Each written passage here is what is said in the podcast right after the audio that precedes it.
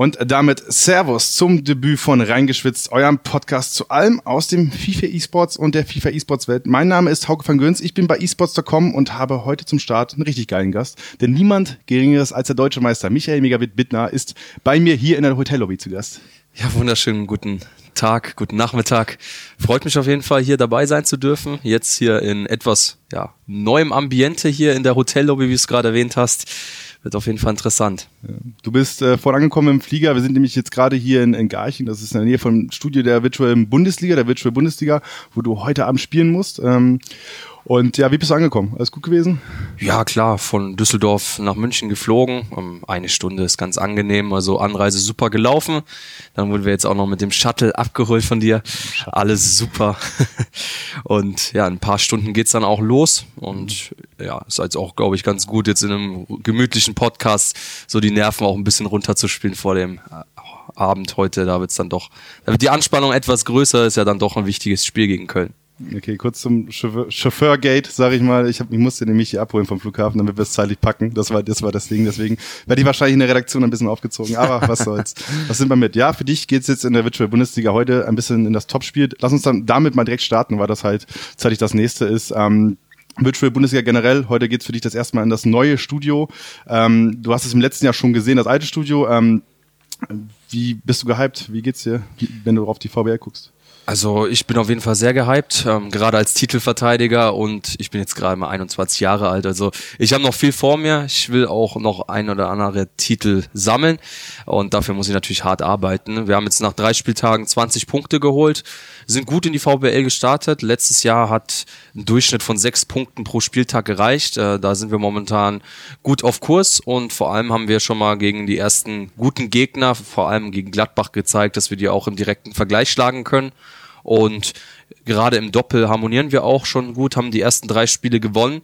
Und deswegen bin ich auch optimistisch, dass wir die Top 6, was unser Mindestziel war, auf jeden Fall erreichen können. Ah, jetzt müssen wir gucken, wie wir weiter in die Saison starten, weil wir haben gesehen, gerade in der ersten Halbserie bis zur Winterpause haben wir ein brutales Schedule. Wir spielen gegen eigentlich alle vermeintlichen Titelkandidaten, unter anderem jetzt noch in den nächsten Wochen gegen Schalke, gegen Stuttgart, heute eben gegen Köln. Und ja, für uns heißt das, wenn wir am Anfang direkt gut durchstarten, dann können wir am Ende ja noch die ganzen Punkte sammeln. Und ja, am Anfang ist es wichtig, diese Big Points im direkten Vergleich dann eben auch zu holen. Hm, Big Points hast du angesprochen. Ähm, nun ist es so, dass ihr jetzt heute gegen Köln ran müsst. Ähm, mit Stranger und, und Phänomeno natürlich jetzt zwei kleine, keine kleinen Namen. So, ähm, wie blickst du generell auf das Teilnehmerfeld der VBL? Ist, ist es besser als letztes Jahr? Die Timeline ist auf jeden Fall besser. Letztes Jahr hatten wir von Januar bis März und das war nicht wirklich abgestimmt mit der internationalen Global Series. Da hatten Mo und ich, äh, mein damaliger Teamkollege, schon ein paar Probleme, weil wir so die Deutschen waren, die bei jedem internationalen Event war, äh, waren und dadurch gab es einfach Überschneidungen und da mussten einige Spieltage verlegt werden. Dadurch wurde es etwas unübersichtlich, weil ich glaube, Stuttgart hatte 18 Spieltage durch, wo wir gerade mal 13 hatten und wir hatten dann vier Spieltage an einem Tag, das war dann auch natürlich äh, ganz schön hart. Da gab's, da konnte man gefühlt an dem Tag deutscher Meister werden oder die Top 6 verpassen. So, so mhm. viel ging dann an einem Tag, aber jetzt ist einfach alles übersichtlicher gestaltet, ähm, sowohl für die Profis als auch für die Fans. Ist eigentlich auch, auch wichtig, dass wir am Ende von einem Spieltag oder dem Doppelspieltag auch eine feste Tabelle haben, dass man klar sehen kann, okay, da steht der Verein, da steht der und genau auch für die Profis, dass sie wissen, okay, da muss ich das Training einplanen für die VBL und nicht eine Woche vorher, vorher mitbekommen, oh, da können wir gar nicht, jetzt müssen wir einen Ersatztermin suchen und, und dann irgendwie kurzfristig planen, wie wir das alles unter einen Hut bekommen. Ja, wenn du aufs Teilnehmerfeld guckst, jetzt hast du natürlich mit Stranger Phänomeno, die meinte ich gerade eben, große Namen, aber du hast auch immer noch Vereine, wo auch mir manchmal die Fragezeichen im Gesicht spielen, äh, weil ich nicht weiß, wie die Jungs spielen. Wie siehst du das? Also gerade am Anfang der Saison ist es immer schwierig zu sagen, das sind die Favoriten. Ich habe mich auch etwas zurückgehalten, dann sage ich mal auch lieber noch ein, zwei Vereine mehr mit reingenommen ins Boot. Ähm, klar, es gibt so die Leute, die jetzt über Jahre lang kontinuierlich performen, aber die müssen sich trotzdem von Jahr zu Jahr neu beweisen. Wenn ich in diesem Jahr jetzt sage, ey, ich bin letztes Jahr deutscher Meister geworden und deutscher Clubmeister, ich ruhe mich auf meinen Lorbeeren aus, so dann werde ich in dieser Saison nicht performen. Und deswegen habe ich auch jetzt im ersten Monat mehr gespielt denn je sogar, um mich dann darauf vorzubereiten und fühle mich jetzt auch gut in dem Spiel. Ja, aber ganz klar ist, dass äh, sowohl neue Namen jetzt neu dazukommen werden, aber auch schon gestandene Namen auch Probleme bekommen werden. Und das ist ganz interessant zu sehen. Jetzt einen Monat nach FIFA 20 spielen noch viele Faktoren rein, vor allem beim 2 gegen 2 Modus. Da muss man sich erstmal einspielen. Ähm, das hat bei Erhan und mir erstaunlich gut geklappt. Wir kommunizieren jetzt schon super, deswegen bin ich optimistisch, was uns angeht. Aber ich sehe auch auf jeden Fall einige Doppelkandidaten oder Teams, die ja im Doppel oder allgemein im Doppel lässt man viele Punkte. Aber ich glaube, da wird es einige Namen geben, wo man denkt, die sind einzeln total krass, aber zusammen werden die auch ihre Anlaufschwierigkeiten haben. Ja, hast du es gerade mal beiläufig erwähnt, Doppelmeister geworden, ne, im letzten Jahr. ähm, hast du mit Erhan einen vielleicht sogar dem oder mit dem besten Spieler 85er-Modus in der letzten Saison, jetzt mal dich ausgeklammert. Der ist jetzt mit dir zusammen in einem Team. Ähm, äh, wie, wie, wie, wie harmoniert ihr zusammen? Also was, was, was ist auch der Eindruck von ihm als Typen so? Also wie wir, sag ich mal, unsere Harmonie aufgebaut haben, war jetzt, wir haben einen Monat erstmal natürlich uns auf die Global Series konzentriert, auf den Modus Ultimate Team und versucht uns für die ersten Einzelturniere zu qualifizieren. Und bevor dann die Saison gestartet ist, haben wir uns ein Wochenende genommen, wo er mich drei Tage lang besucht hat in Bochum und ja, Teambuilding-Maßnahmen, alles. Also haben drei Tage komplettes Programm gemacht.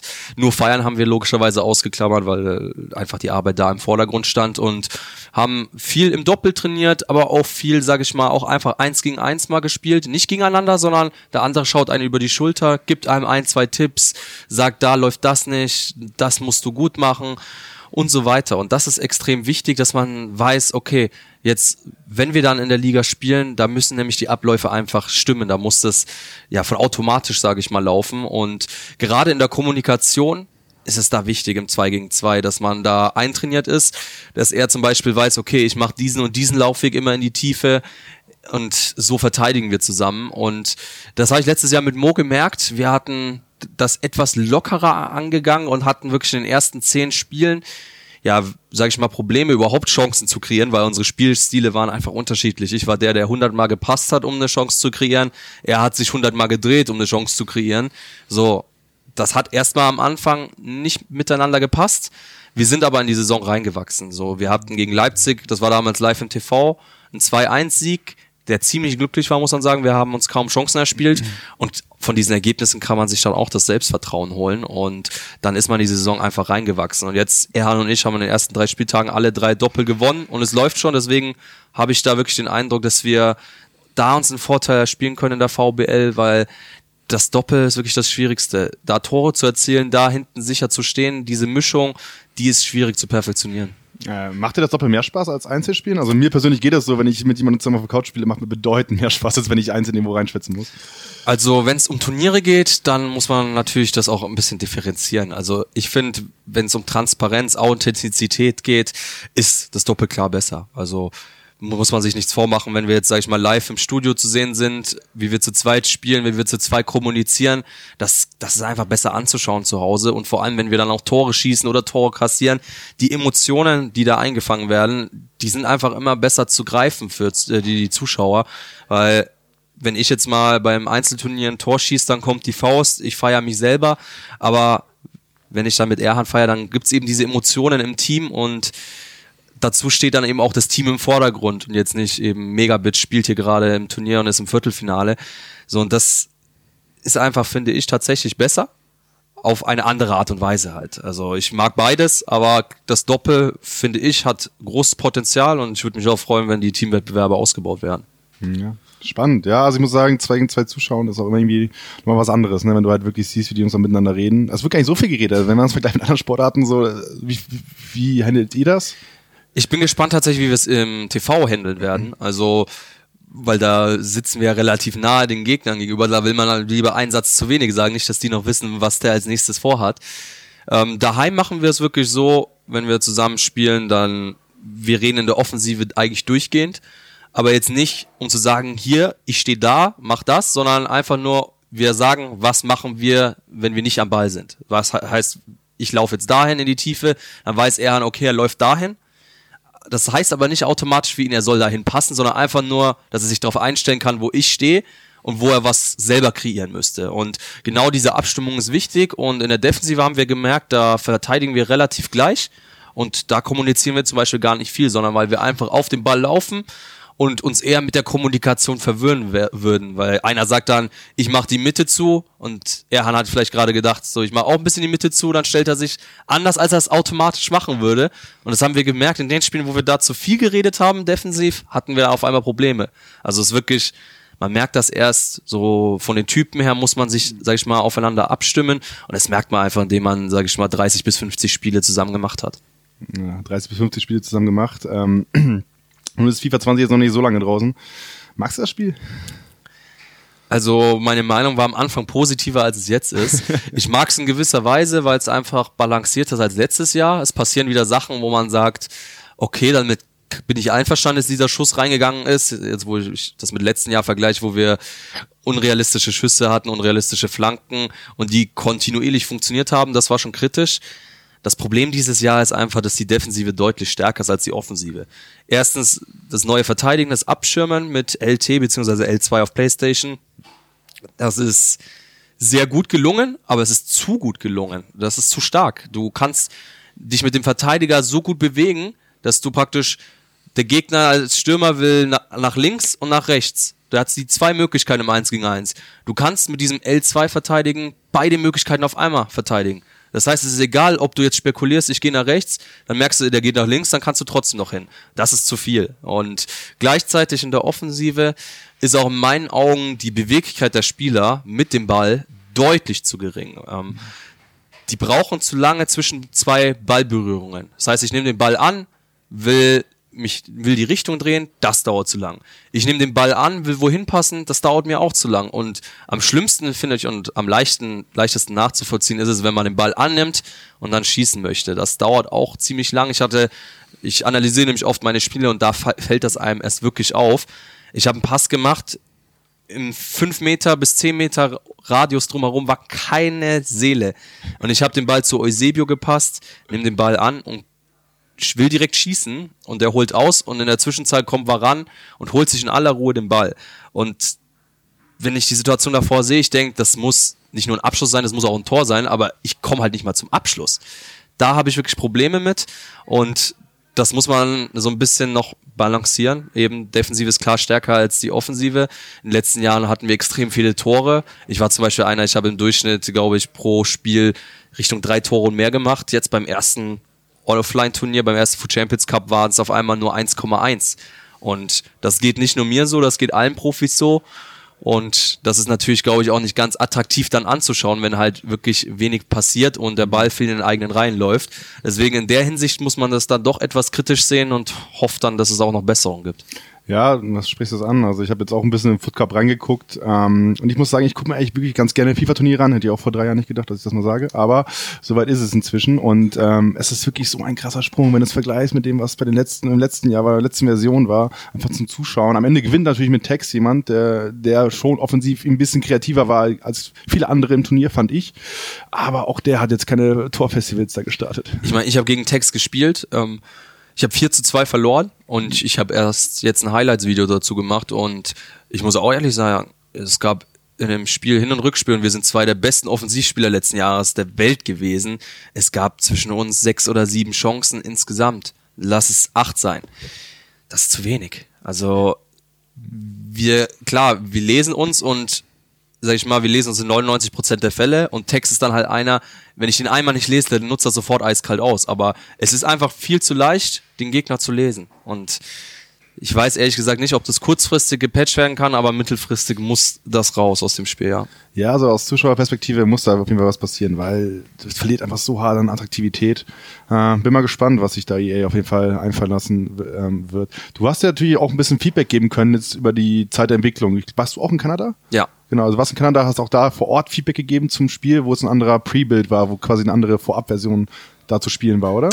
Das war tatsächlich in Kanada schon die Vollversion. Ui. Ja, und da ist mir das natürlich auch schon aufgefallen. Das habe ich intern auch so weitergegeben. Ähm, da wurde ja auch sogar im Dribbling etwas gepatcht, was es ein bisschen besser gemacht hat, aber in meinen Augen bei weitem nicht ausreichend.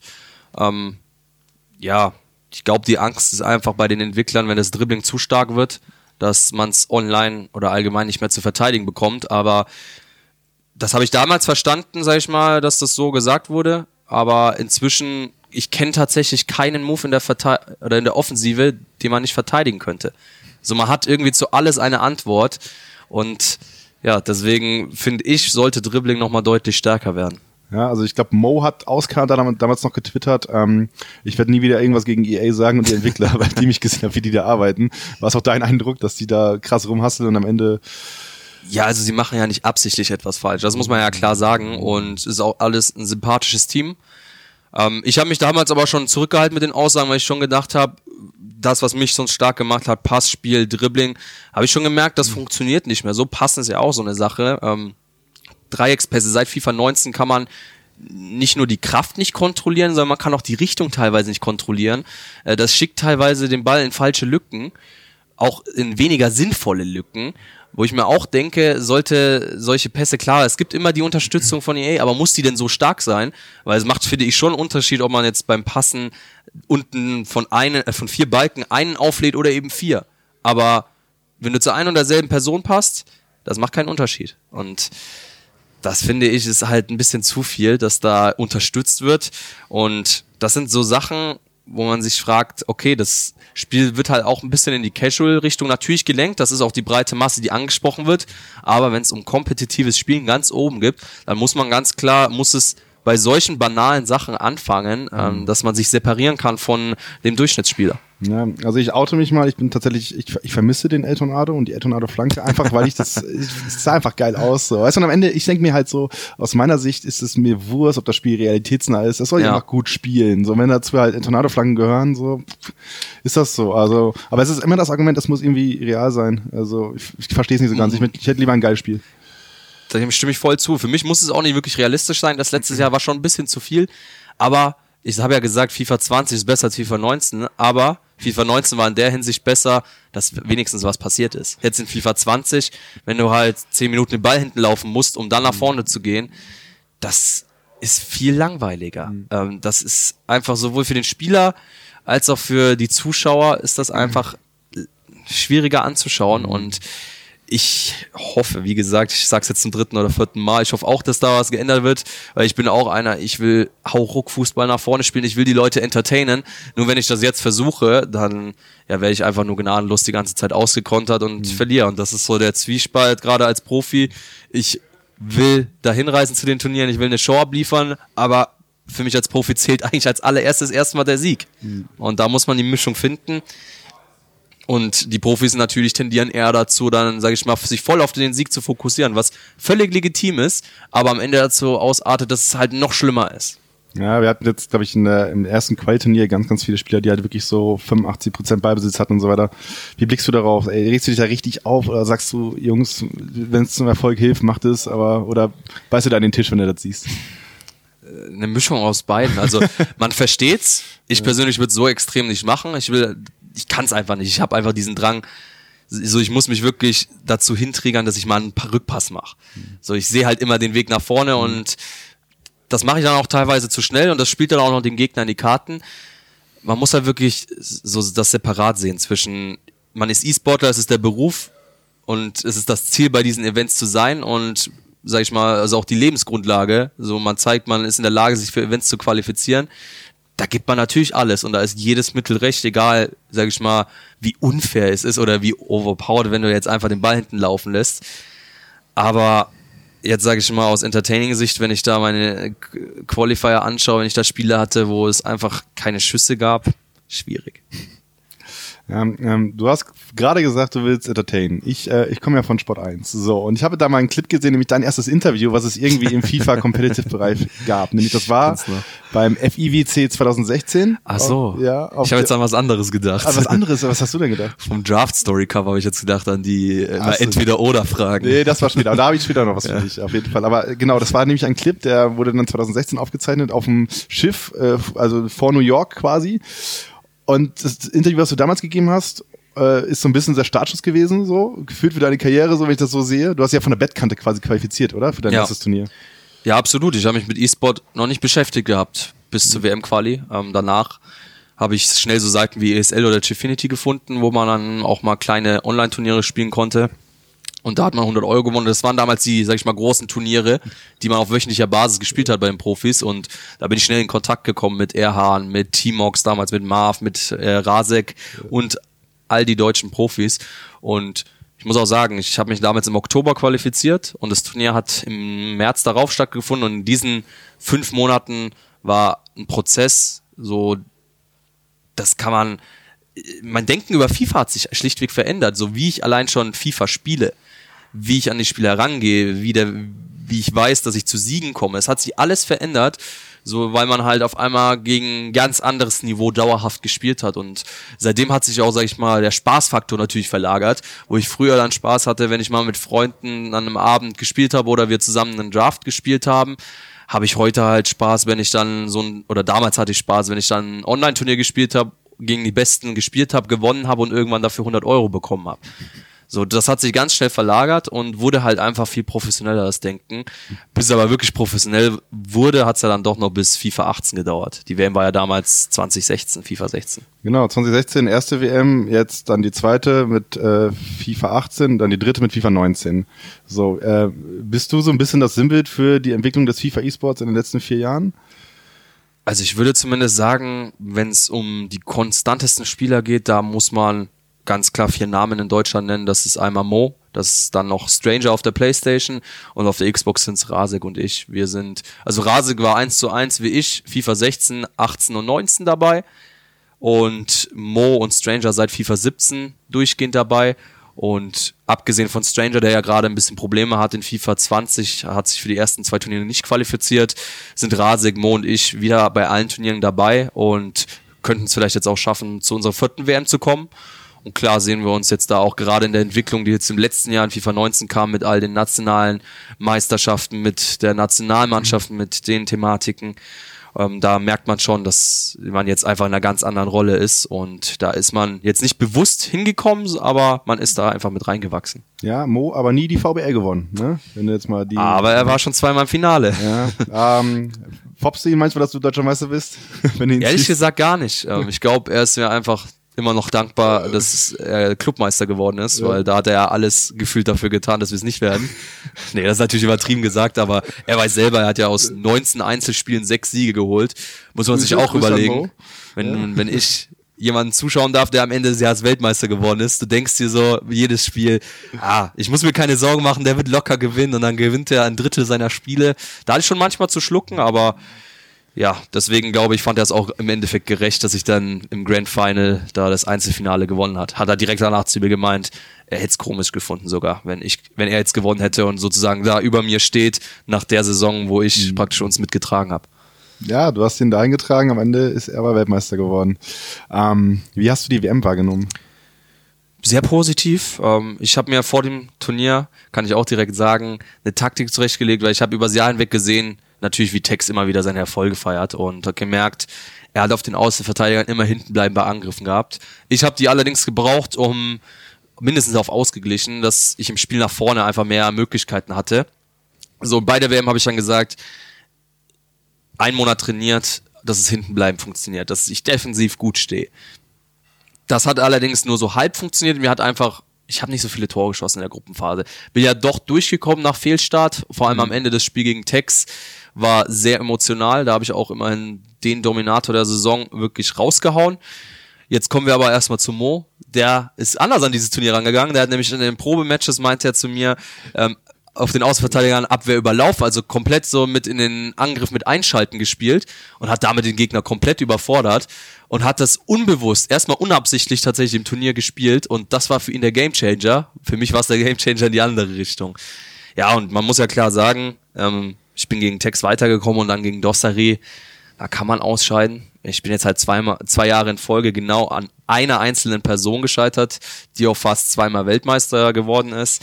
Das gibt einen schon ein bisschen zu denken, weil mir ist klar, hätte ich äh, FIFA 18 Dossari geschlagen, hätte ich den sag ich mal, besten Spieler aus dem Weg geräumt und auch in FIFA 19 im Turnier war er, muss man sagen, auch nochmal Formo der beste Spieler, weil er ist ja wirklich Dossari durch die Gruppenphase ohne einzelnes Unentschieden. Der hat alles gewonnen. Moja zum Beispiel ist von 4-0, glaube ich, auf 4-0-3. Hatte ja drei Niederlagen, um dann in der K.O.-Phase wieder sein bestes FIFA zu spielen. Und deswegen, ich weiß, ich war so nah dran. Nicht nur, dass ich zweimal an Dossari gescheitert bin, sondern dass auch mein Teamkollege, mit dem ich das ganze Jahr verbracht habe, die wir uns auch, sag ich mal, auf das Niveau eben gespielt haben, dass der es am Ende geholt hat. An meinem Geburtstag wohlgemerkt, mhm. war schon eine Story, die mir, sag ich mal, auch sagt einfach, ich kann das auch irgendwann schaffen. Mhm. Und das motiviert mich erstens mehr und zweitens hat es mich natürlich auch unfassbar gefreut, ähm, dass Mo einfach wenn man es selber nicht schafft, dann will man natürlich, dass es dann der Teamkollege schafft. Und ich weiß noch, das Halbfinale gegen Nikolas, wo er die 5-2-Führung hergegeben hat. Ich war danach bei Sport 1 im Interview und ich habe das Interview praktisch im Fernsehen gebraucht, um mich abzukühlen. Ich meine, konnte meine Hände nicht spüren. Das war komplett verrückt, wie emotional man dabei war, obwohl jemand anderes gespielt hat. Und das war einfach ein faszinierendes Erlebnis für alle von uns. Und ich hoffe, dass es nicht der letzte deutsche Triumph bleibt. Ja, war auch so ein bisschen mein Highlight der Saison. Also ich habe damals ja die Übertragung betreut, dort vor Ort in London auch noch bei Sport 1 und ähm, Das war wirklich, das war krank. Also das war wirklich dieser Moment, als wir vor der Kamera unsere drei Kommentatoren hatten und einfach dann äh, das Ding reingeht und einfach geschrien wird. Ich habe wirklich, ich habe hinter der Kamera geschrien. Ich glaube, man hat meinen Schrei über die Mikros von unseren Kommentatoren gehört. So und es war auch so weit, dass wir wirklich in unserer Ecke waren mit unseren Kommentatoren und die anderen, die anderen Länder haben, haben halt Fotos gemacht, wie wir da halt mitgefiebert haben, ja. so, weil die es halt einfach äh, gar nicht abkonnten, ja, was da abgeht. So, das war halt schon, hab halt gemerkt, so, das kann halt auch FIFA E-Sport sein. Ne? Also das war schon, war schon krass. Das Spiel war auch beste Werbung tatsächlich mhm. dafür dafür. Ähm, Mo, glaube ich, hat es auch tatsächlich zum Titel geholfen, mhm. muss man sagen. Obwohl er das niemand so spannend machen wollte. Man hat ja eigentlich schon gesehen, nach dem 5-5 hat er sich gedacht, in der Verlängerung, ich bin raus hier. Nachdem ich jetzt ein 5-2er gegeben habe gegen Nikolas, gegen den er sonst auch immer verloren hat, da hat man ihm angemerkt, er hatte erstmal zu knabbern und der Verlängerung war ja auch, sag ich mal, ist, mal, ist er glücklich durchgekommen, vor allem in der 120. wo Nikolas ja frei aufs Tor zugelaufen ist. Als Mo das gewonnen hat, dem ist so eine Last von der Schulter gefallen und der war ja so locker dann im Finale gegen Dossari. Ich weiß noch zwischen den Spielen, wie er einfach auf seinem Stuhl sich äh, mit den Knien da drauf gesessen, äh, gesetzt hat und einfach sich einen abgegrinst hat. Da wusste ich sofort, okay, der Typ ist gerade in seiner Komfortzone, da kann er selbst jetzt Dossari holen. Mhm. Ja, krass. Ja, also ich glaube, diese Blicke zwischen, zwischen Stylo und Mo auf der Bühne, die sie hatten, als, ich weiß nicht, welches Tor es war, aber es gab irgendein Tor, wo die beiden sich mit großen Augen einfach nur angeguckt haben, so, was passiert hier gerade? Was ist da gerade, was ist da gerade passiert? Und du sagst, ey, Mo in seiner Komfortzone bei der WM auf der großen Bühne, ne? Mhm. Verrückt eigentlich, ja. Aber, ja, du hast im letzten Jahr FIFA 18 ja die Global Series Xbox seitig in Amsterdam gewonnen. So. Ja. Damals gab es noch keine Choreos, die man gekriegt hat innerhalb des Spiels. Nun ist es oh. so, dass eigentlich alle, die in FIFA 19 eine, äh, einen dicken Titel gewonnen haben, eine Choreo gekriegt haben. Wie gern hättest du eine Choreo? Mo ah, hat eine. Als ich gegen MS Dossari gespielt habe, da ging es im Interview, wo ich danach interviewt und da haben die gerade davon geredet, ja, hier Tifo da, habe ich auch als erstes gesagt, ich hätte auch gerne eins. Ähm, ich habe auch tatsächlich noch mit einer von EA da gesagt, warum gibt es keins für die deutsche Meisterschaft? Das ist doch auch eigentlich ein so relativ dich, ja? großes und ich habe die Antwort zurückbekommen, ich sollte mal gucken, dass ich einen Food Champions Cup gewinne. Wurde natürlich auch etwas ironischer gesagt, als es ist. Ähm, klar, man hat das gerne. Es ist nochmal ein ganz anderes Gefühl, wenn man direkt im Spiel integriert ist. Aber ich mache jetzt, sage ich mal, mein Leben davon nicht abhängig. Ähm, ich will jetzt nicht einen Food Champions Cup gewinnen, um den Tifo zu holen, sondern wegen vielen anderen Dingen. Und ja, wenn es dann noch dazu kommt, dann wäre es natürlich ein toller Bonus. Was ich von den Playoffs eher vermisse bis heute ist eine Trophäe. Die Ei. fehlt mir wirklich, weil ich habe jetzt gekriegt. ja einen Schal, den haben die 16 WM-Qualifikanten da bekommen, aber ich habe halt abgesehen, sage ich mal, von dem Geld was natürlich super ist, aber ganz ehrlich, Geld kommt und geht. Ich vermisse es bis heute, ja? dass ich eine, äh, eine Trophäe habe, wo ich einfach, sag ich mal, meinen Enkel noch irgendwann sagen kann, so, das war mein Durchbruch in der Karriere, weil es war mein erster internationaler Erfolg. Und ja, ich sehe dann halt jetzt gerade im Streaming-Hintergrund habe ich mir meine Schalen zurechtgelegt und meine Pokale von kleineren Turnieren. Ja, und da fehlt halt einfach das. Ah, so Div-Trophäe eigentlich überhaupt neben den deutschen Meisterschaften, die fehlt da leider. Ähm, besonders bitter für Nikolas, der hat ja auf PlayStation die Playoffs in FIFA 18 und FIFA 19 gewonnen. Und da kann ich auch sagen, der hat den L einen LQE gewonnen von Chifinity und die Club WM und es gab einfach bei keinem von diesen vier Turnieren eine Trophäe. So, der ist seit Jahren mit der weltbeste und konstanteste PlayStation-Spieler, aber er hat schlichtweg keine Silberware daheim. Das ja, ist etwas schade. Hm. Aber bei ihm kommt es früher oder später sowieso. Ja, muss Nikolas vielleicht seinen Kontoauszug groß ausdrucken und ja. hinten hinstellen. So, das ja. wäre vielleicht eine Lösung. So, ja. Nun sind wir jetzt hier gerade ja in Bayern, so, und du kommst ja aus Bayern. Du hast aber eine gewisse Reise hinter dir, du bist nach Bochum gezogen, äh, wohnst auch immer noch in Bochum, spielst aber jetzt bei Werder, hast zwischenzeitlich bei Bochum gespielt. Nimm uns mal mit auf die Reise. Wie, wie ist das Ganze passiert? Ja, ist eigentlich eine verrückte Geschichte, wenn man sich überlegt, äh, dass es, würde ich sagen, auch das macht die Digitalisierung möglich. Mhm. Weil wo gab's denn das, dass jemand, sag ich mal, aus Bayern kommt, in Bochum lebt und in Bremen arbeitet?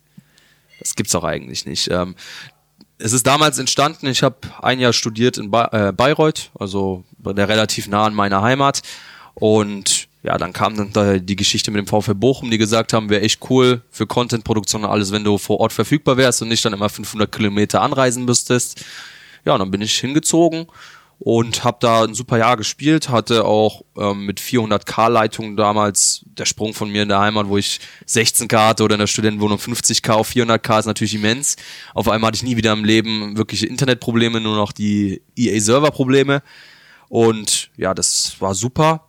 Ich habe aber auch schon gemerkt, okay, ich hätte theoretisch auch mit dem VfL Bochum zusammenarbeiten können von zu Hause aus und dann sage ich mal die paar Male, die man dann wirklich Content macht vor Ort, dass ich dann da einfach hinreise. Ähm, für mich war es aber wichtig, sage ich mal, um auch selbstständiger zu werden. Einfach, ich hatte nicht mehr die Möglichkeit, mal auf Hotel Mama zurückzugreifen oder auf den normalen Freundeskreis. Man musste sich halt komplett neu auf etwas einlassen.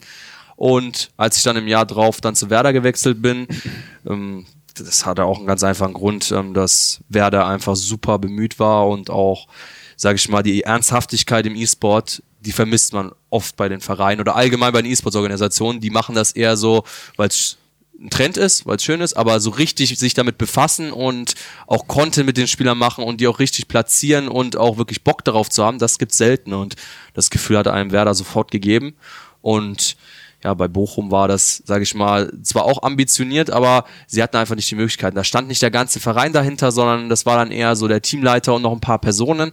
Und bei Werder war es wirklich der ganze Verein. Und ja, damals war allerdings schon meine Wohnung automatisch verlängert, als es mit Werder überhaupt konkret wurde, die Gespräche.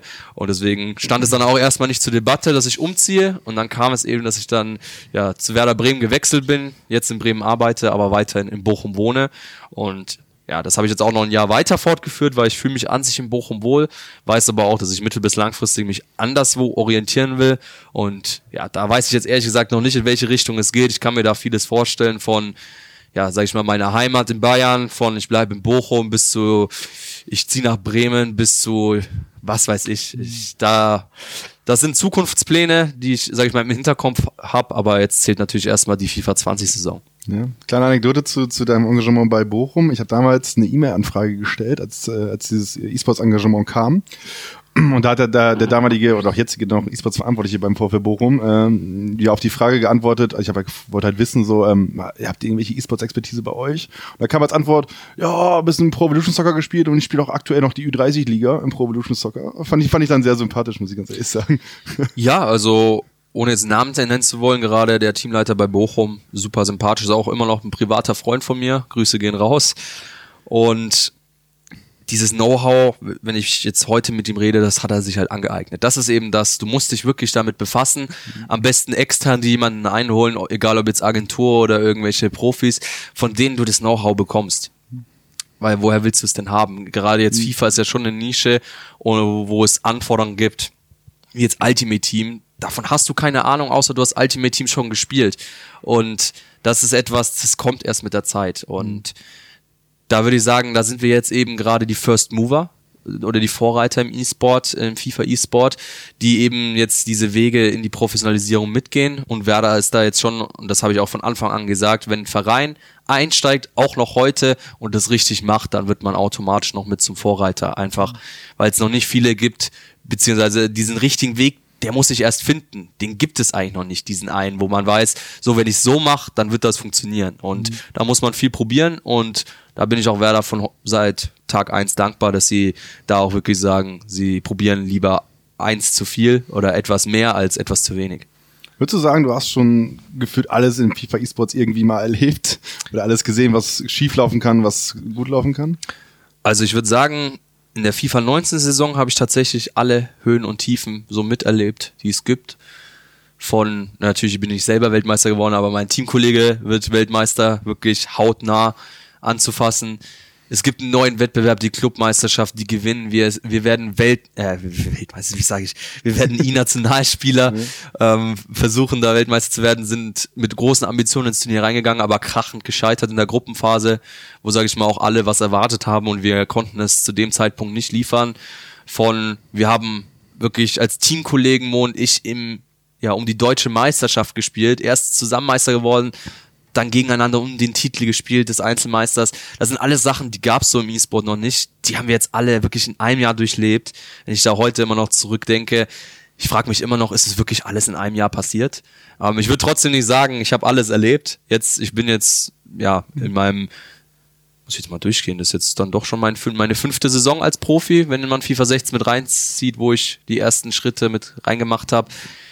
Ich habe viel erlebt, aber das ist auch das Schöne, du weißt nicht, was in einem Jahr ist. So, mhm. Vor einem Jahr hätten wir jetzt zum Start von FIFA 19 diesen Podcast gemacht. Da wurde zum Beispiel die Nationalmannschaft, es gab diesen E-Nations Cup, aber man hatte keine Ahnung. so, dass man dann ein halbes Jahr später wirklich äh, vom Generalsekretär ähm, Friedrich Curtius da wirklich mit einem Trikot in der Hand begrüßt wird und als offizieller Nationalspieler vorgestellt wird, das sind so Sachen, da denkt man gar nicht dran. Ein halbes Jahr später passiert es einfach. Mhm. Und das fasziniert natürlich auch im FIFA E-Sport. Deswegen ich bin gespannt, was noch in ein paar Jahren ist. Am schönsten finde ich eigentlich, dass das mit dem Verein geklappt hat. Ich hatte damals das, ich habe das Potenzial gesehen, aber ich hatte niemals die Garantie, dass es auch klappen könnte. Weil für mich war es auch ein Traum, sage ich mal, nach der Karriere im Sportmanagement zu landen und gerade auch mit Bundesliga-Verein oder Sportverein zu arbeiten. Und diese Schritte oder sage ich mal diese Annäherungen in der Praxis, die konnte ich jetzt mir durch FIFA ermöglichen, was mir, sage ich mal, mein späteres Leben auf jeden Fall auch erleichtern wird. Also habe ich, würde ich sagen, mit dieser Entscheidung viel richtig gemacht, auch wenn momentan dadurch das so professionell geworden ist, dass das Studium hinten ansteht. Ähm, eine andere Sache ist, ich erinnere mich, dass du irgendwann mal in einem Interview gesagt hast, dass der FC Bayern eigentlich dein Lieblingsverein ist. Was ist denn da los? Ja, da komme ich jetzt natürlich nicht raus. Ähm, kann man ja klar sagen. Ähm, ich komme aus Bayern ähm, als kleines Kind. Mhm. Supportet man einen Verein. Ich hatte damals dann ein Trikot von Oliver Kahn direkt und habe ah. den Verein supportet. Ja, und schon damals, sage ich mal, das ist tatsächlich ein Zufall, der stimmt auch so als Achtjähriger, Neunjähriger wollte ich attraktiven Fußball sehen und den hat damals auch noch Werder Bremen geliefert.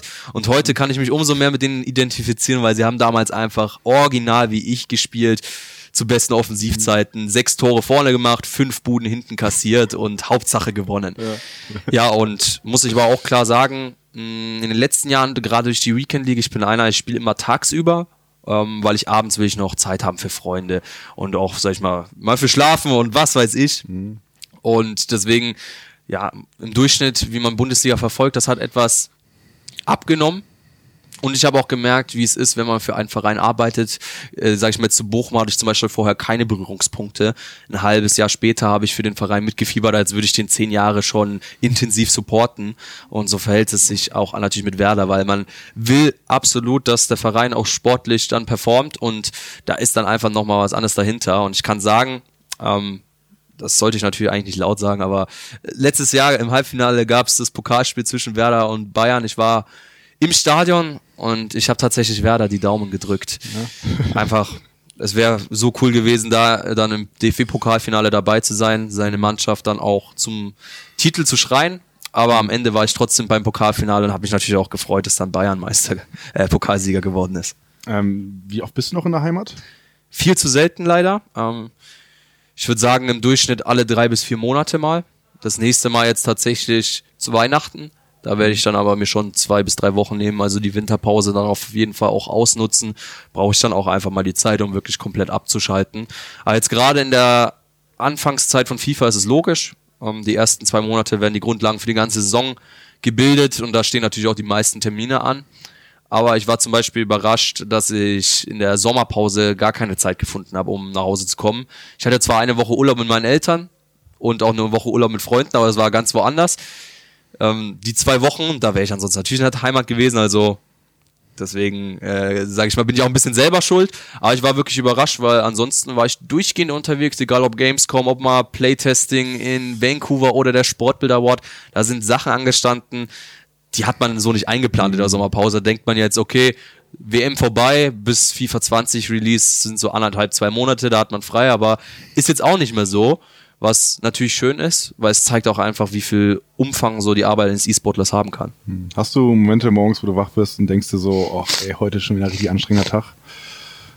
Klar, auf jeden Fall. Ich glaube, das hat ausnahmslos jeder. Ähm, egal ob Schüler, Student, Arbeitnehmer, Rentner oder jetzt eben auch E-Sportler, sage ich mal. Und das gehört dazu, dass es Tage gibt, wo man auch mal weniger Lust hat. Jetzt bei FIFA ist das dann halt, wenn man mal zehn Stunden Folge gespielt hat, dann nimmt die Lust irgendwann automatisch ab. Aber das verhält sich überall so, auf jeden Fall. Also am Ende ist es halt bei FIFA nochmal ein bisschen besonders, weil man viel Vorarbeit leistet. Jetzt zum Beispiel im ersten Monat die Spiele, die man daheim gemacht hat, die macht man erstmal ohne, sag ich mal, den direkten Nutzen davon zu sehen. Und man hat auch keine Garantie, dass dieser Nutzen überhaupt noch kommt, man Qualis und alles schafft. Deswegen ist das natürlich nochmal ein bisschen besonderer und kann dann auch, sag ich mal, etwas mehr in die Höhe und in die Tiefe reißen. Aber so, das macht es natürlich auch ein bisschen aus. Äh, du hast im letzten Jahr natürlich, oder letzte Saison natürlich ziemlich reingehasselt und äh, musstest vorher noch ein Video aufnehmen, deswegen haben wir ein bisschen später aufgenommen. Was, was war da denn los? Ich werde tatsächlich parallel zu heute, hätte ich einen Termin in der Heimat, in meiner Heimatstadt, da heute die Ehrungen stattfinden. Ähm, von den Sportlern. Ich weiß gar nicht, wer noch alles anderes ist. In den letzten Jahren waren das, glaube ich, welche aus, keine Ahnung, Hasenzuchtvereinen also, oder die kleinen Gärtnerverbände und alles. Die werden geehrt und dazwischen taucht auf jeden Fall jetzt ich auf. Ähm, ist auch sehr schön, weil ich gehe von aus, vor ein paar Jahren war sowas überhaupt noch nicht denkbar, dass man jemanden für einen E-Sport-Wettbewerb auszeichnet. Aber die haben jetzt eben auch gesehen, was ich im letzten Jahr alles erlebt habe, von der Clubmeisterschaft über die Einzelmeisterschaft, über die WM-Teilnahme, über dass ich I-Nationalspieler geworden bin. Und das sind schon Sachen, ich komme aus einem äh, aus einer Kleinstadt, Helmbrechts, keine 10.000 Einwohner. Da ist das etwas, was natürlich sich, sage ich mal, von allen anderen abhebt, ähm, was eine Leistung ist, die gibt's so nicht. Und da freut es mich umso mehr, dass ich da auch wirklich jetzt geehrt werde. Leider kann ich nicht persönlich vor Ort sein, aber ich gehe von aus, dass meine Eltern mächtig stolz sein werden, mich da zu präsentieren. Ja, Michi neben Hasenzüchtern und Kleingärtnerverein, das ist ein deutscher Meister. Sieht, glaube ich, ganz gut aus. Ja, ich bin gespannt. So, ich weiß auch nicht, was es dafür gibt. Ich gehe mal von aus, eine Urkunde oder vielleicht eine Auch kleine eine Medaille. Trophäe, oder nicht? eine Trophäe. Ähm, ja, dann habe ich damit mehr erreicht als bei den Playoffs, würde ich sagen. Ein Statement, ja. Okay, wir müssen langsam zum Abschluss kommen. Ich habe noch eine kleine, schnelle Kategorie. Ich nenne sie mal auf eine Pfeife mit. Es ist die erste Folge im Podcast. Wir schauen mal, ob wir bei dem Titel bleiben. Also auf eine Pfeife mit. Wir gucken mal, ob wir so Blubbern drunter legen, wenn wir jetzt hier gerade quasi reden. Ähm, genau, äh, kurze Fragen kannst du äh, antworten, wie du möchtest. Äh, Vielleicht so ausführlich wie gerade eben, vielleicht aber auch kurz und knackig. Ähm, was, wann hast du das letzte Mal denn so richtig äh, reingeschwitzt? In FIFA? Generell. Heute beim Flug, weil ich krank bin. Anstrengend, um halb Deutschland oder quer durch halb Deutschland zu fliegen. Und ich glaube, heute Abend dann bei der VBL, da wird es dann auch nochmal besonders schwitzig. Aber wir wissen, wenn du krank bist, lieferst du ab. Du bist auch krank deutscher Meister geworden. Ja, von daher äh, sehe ich das auch nur durchwegs positiv hier. Ähm, hast du ein, ein Guilty Pleasure? Gibt es etwas, was vielleicht bloß dir gefällt, aber wo du dich vielleicht so ganz leicht ein bisschen verschämst, dass es dir eigentlich gefällt? Ein Film, Serie oder irgendwie ein Lied oder sowas? Fällt mir jetzt direkt nichts ein. Ähm, ich würde sagen, in Bezug auf FIFA ist es, wenn jemand zuschaut, dann neige ich dazu, mh, ich habe diesen Tick einfach, mich immer zu rechtfertigen. Wenn etwas schiefgegangen ist, will ich sagen, was meine Idee war, die grundsätzlich richtig war. Und das ist einfach zu viel, das weiß ich auch. Und da rede ich dann halt mir immer einen ab, ähm, was im Nachhinein, wenn man das sich anguckt, dann eher, sag ich mal, zum Fremdschämen ist. Ja, dann hoffe ich mal, dass ich nicht nochmal eine Nachricht hier nach dem Podcast von dir kriege. ähm, und genau, und die letzte Frage, was ist auf deiner Bucketlist? Gibt es irgendeine Stadt, irgendein Land, irgendein Abenteuer, irgendeine Aktivität, die du unbedingt nochmal machen willst? Ich will auf jeden Fall mal eine Amerika-Tour machen. Ähm, Ich war damals, habe ja meinen Anfang gemacht in New York. Ich war eine Woche dann dort und ich war einfach begeistert von der Stadt, von der amerikanischen Kultur, von den Leuten dort und war inzwischen auch in Atlanta. War zwar nicht ganz so schön die Stadt, aber ich weiß, dass die USA einfach alles zu bieten hat und ich möchte eigentlich mal eine Rundtour machen. Weiß aber auch, dazu brauche ich vier Wochen mindestens und ich weiß nicht, wann ich in meinem Leben oder in der Karriere gerade das nächste Mal vier Wochen in Folge mir wirklich frei nehmen kann. Also hoffen wir mal auf mehr E-League-Events, Ja, die in Amerika sind. das wär gut. Ja. Und damit sind wir auch schon am Ende unserer ersten Folge von Reingeschwitzt, dem FIFA-Podcast. Danke dir, Michi, für die Zeit. Äh, mal schauen, wen wir als nächsten Gast reinkriegen. Wen würdest du dir wünschen als Podcast-Gast? Ja, entweder Erhan Ja. oder meinen alten Teamkollegen Mo. Ja, okay. Weil Siehst ja beide Der, heute der Abend muss sich noch. ja jetzt noch für ein paar hier Shots, die ich gefeiert habe, ein bisschen rechtfertigen. Ja, siehst ja beide heute Abend noch im Studio. Mo ist aktuell Co-Kommentator für diese Folge und er ja dein Teamkollege, mit dem du das Doppel spielen wirst. Ähm, das sehen wir dann heute Abend, wie erfolgreich das dann wirklich war. Die Folge ist dann schon, äh, also die Sendung ist schon durch, wenn die Folge online ist. Dementsprechend, ja, mal schauen, ob sich deine Worte dann am Ende auch gelohnt haben, deine Predictions. ähm, wenn ihr noch irgendwelche Sachen wissen wollt von den zukünftigen Gästen, wenn ihr Feedback habt und so weiter, einfach melden über die Social Media Kanäle von esports.com. Ansonsten einfach mal esports.com ansurfen. Auch da gibt es eine Menge rund um die Welt des E-Sports zu erfahren. Ähm, auch Michi, sag ich dir, klick mal rein, ne? Auf jeden Fall. LOL, CSGO. Habe ich schon gemacht. Ja, so, vorbildlich nämlich. Und ja, dann äh, freue ich mich, wenn ihr auch beim nächsten Mal wieder mit dabei seid, wenn ich wieder irgendjemand Spannendes aus der FIFA-Welt am Start habe. Und ja, bis dann. Ciao, ciao.